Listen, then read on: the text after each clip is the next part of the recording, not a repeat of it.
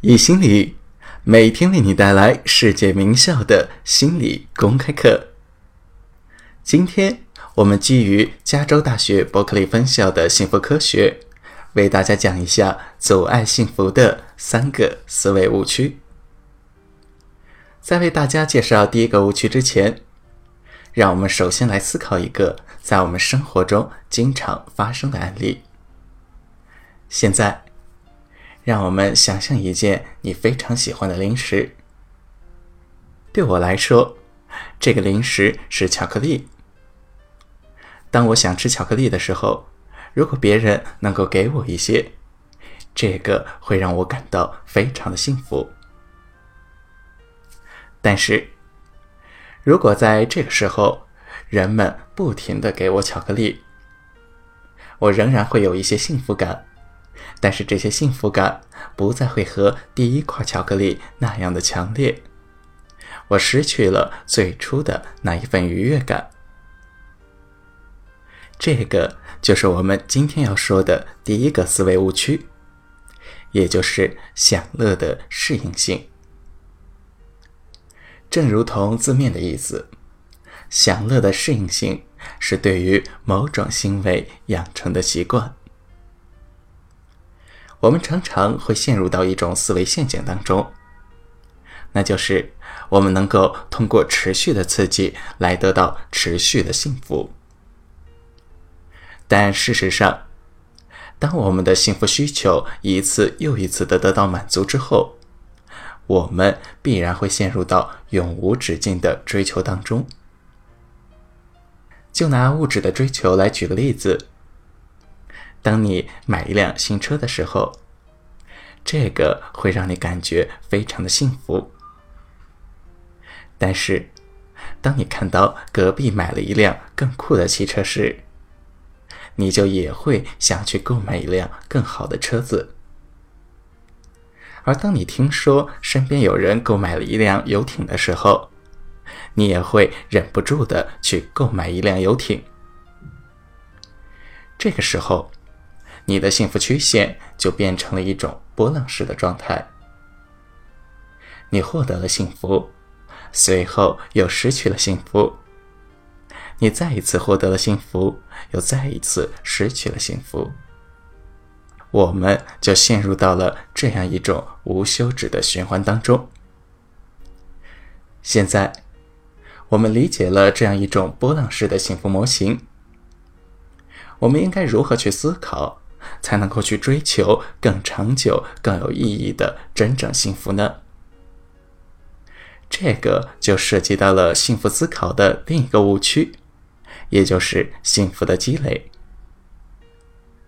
康奈尔大学的教授 Tom Glovich 曾经做过一个实验，我们也可以尝试的去做一下。他让受试者回顾了自己两段不同的经历。第一段是他们将钱花在物质上的经历，而另一段是他们将钱花在体验上的经历。在这两段回顾之后，研究人员让他们进行了评估，让他们评估一下这件事情给他们带来了多大的幸福感。在一段时间之后，他又去调查了这些人同样的问题。结果显示，人们对于物质消费的幸福感随着时间的推移逐渐的下降了，而对于体验消费的幸福感随着时间的推移逐渐的上升了。这个实验给我们带来了一些思考：当下的幸福和长久的幸福其实也是不同的概念。有的幸福就像是美酒。随着时间的沉淀，它会变得越加的香醇。这个就叫做幸福的积累。而我们却往往存在着一种思考习惯，认为我们应该努力的去积累物质上的东西，我们应该去忧虑生活的艰难挑战。但事实上，这种思维模式并不科学。那种物质的获得感，是随着时间的推移不断的消散的。他们和幸福最大化是冲突的。很多时候，我们都不是一个好的评判者。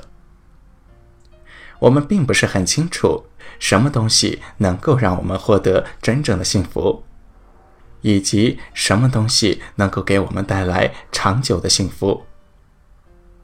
这个就是我们今天要讲的第三个误区。哈佛大学的丹吉尔伯特曾经做过一套情感预测模型，这个可以预测我们生活中发生的事情如何影响到我们的幸福感觉。一般来说，人们认为一件好的事情能够让他们快乐起来，并且让他们获得持久的幸福。而那些糟糕的事情则能够粉碎他们，让他们陷入到不可预见的未来。但是，从丹吉尔伯特的研究看来，那些我们认为令人心碎的事情，其实很快就成了过眼云烟；而那些我们认为会带来持久幸福的事情，我们也会很快的适应它们。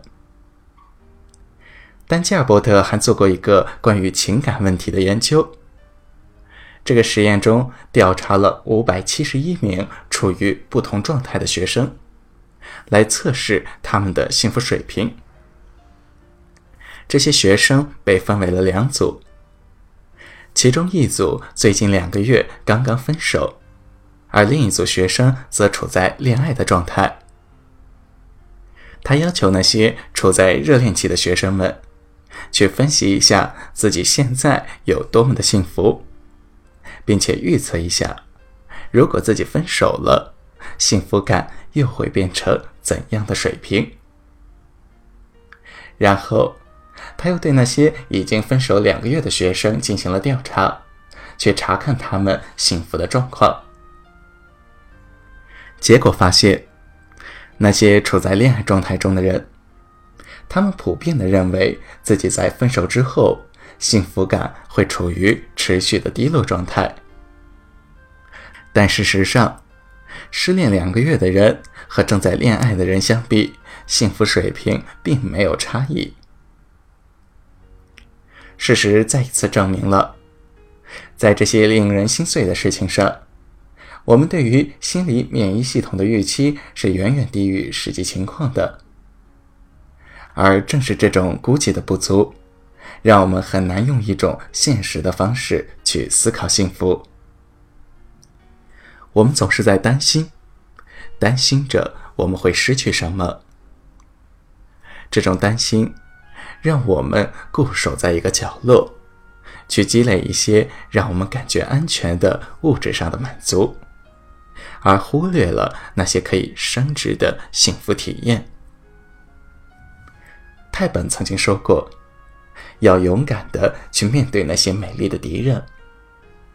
当我们走出那种舒适的麻木，进入到那些稍稍让我们有点紧张的区域，你的自我知觉会告诉你：‘嘿，这个家伙真不错，这个家伙真勇敢，这个家伙懂得享受生活。’而在这个时候。”也就是你幸福基准水平逐渐提升的时候。